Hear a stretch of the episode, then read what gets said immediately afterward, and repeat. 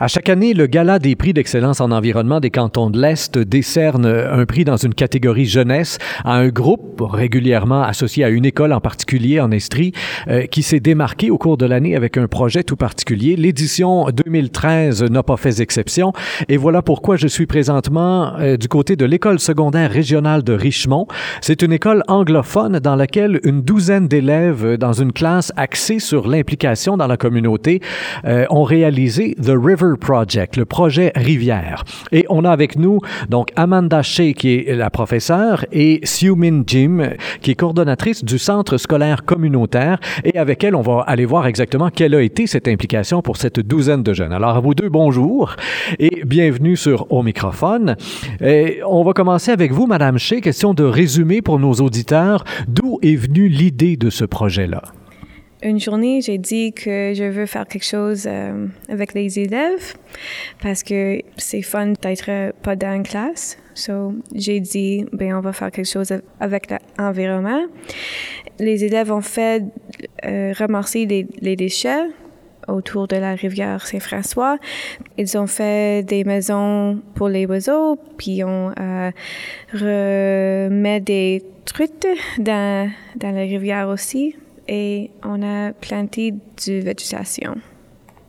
Donc ça, ça a été dans le concret, dans la finalité, mais au moment où vous en avez parlé aux élèves la première fois, vous leur dites on va faire euh, quelque chose à l'extérieur autour de la rivière. Comment les élèves ont réagi? Est-ce qu'ils étaient spontanément contents de ça?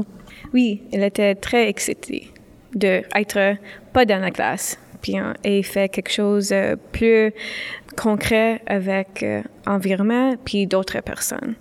Et euh, donc, euh, de votre côté, vous avez aussi cherché des partenaires. Et ça, ça a été un aspect très important finalement de ce projet-là, pour pas le faire tout seul. Est-ce que la recherche de partenaires s'est faite quand même assez facilement?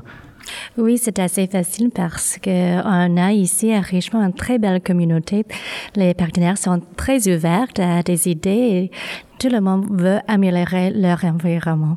Donc, je pense que c'était une idée qui est assez facile de, de vendre. Et donc, quel partenaire est-ce que vous êtes, euh, est-ce que vous avez réussi là, à accrocher avec euh, ce projet-là? La ville de Richmond, euh, les Amis de la Terre, Nick Fonda, puis le Centre Kayak. Donc, on a là quelques partenaires. On va finalement aller voir quelle a été un peu leur implication. Hein. Si on pense à la ville de Richmond, comment est-ce que la ville de Richmond finalement vous a appuyé dans ce projet-là? ils nous donnaient la la permission de faire le projet parce que c'est sur le terrain de la ville. Il nous avait mis en contact avec le centre nautique de Richemont, le centre kayak. Donc, il amène euh, pour nous des autres contacts. Et donc, après ça, avec le centre de kayak, euh, de quoi est-ce qu'il a été question?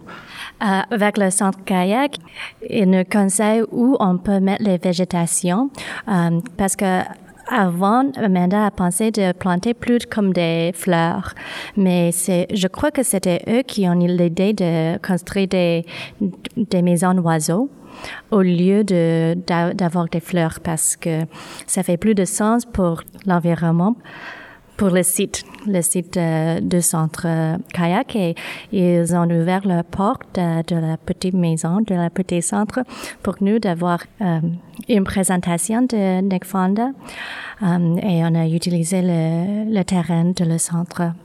Et qui est Nick Fonda? Ça fait deux fois déjà qu'on le cite dans, dans cette entrevue. Qui est Nick Fonda et qu'est-ce qu'il vous a apporté exactement?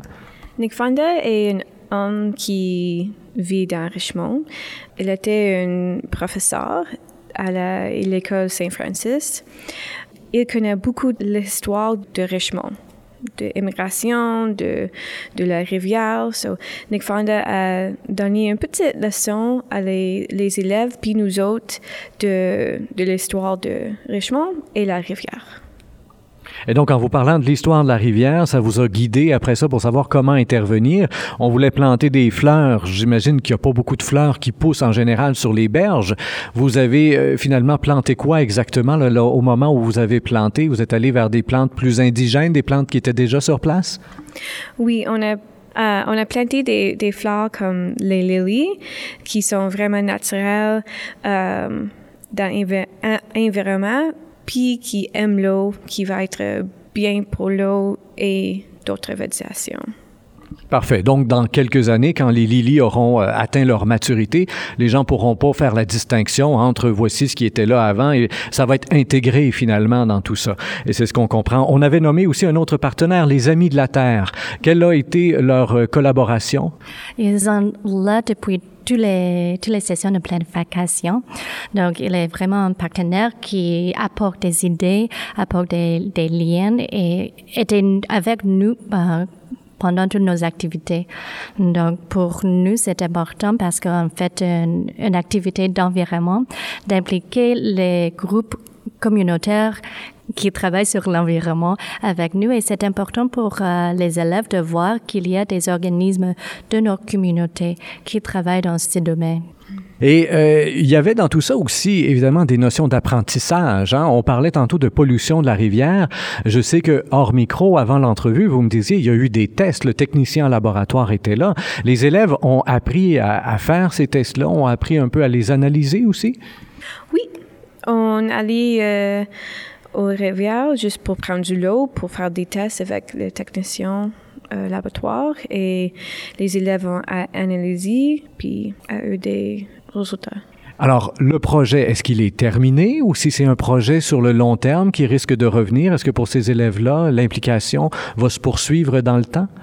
Euh, oui, je veux qu'on fait toutes les années et maintenant, je fais juste un peu de recherche puis euh, j'ai des d'autres contacts que je parle avec pour améliorer le projet puis euh, Maintenant, je enseigne pas science, mais les élèves veulent faire cette année aussi. Donc, c'est un projet qui va pouvoir continuer de faire des petits, finalement, avec ces élèves-là et peut-être même d'autres élèves qui seront à venir. On avait avec nous, euh, chers auditeurs, je vous le rappelle, Amanda Shea, professeure, Min Jim, qui est coordonnatrice des centres scolaires communautaires pour l'École secondaire régionale de Richemont. À vous deux, je dis merci et félicitations à vous et à toute l'équipe qui a travaillé sur ce projet-là. Chers auditeurs, je vous invite à partager cette entrevue sur euh, Facebook, Twitter et autres réseaux sociaux. Au microphone, Rémi Perra.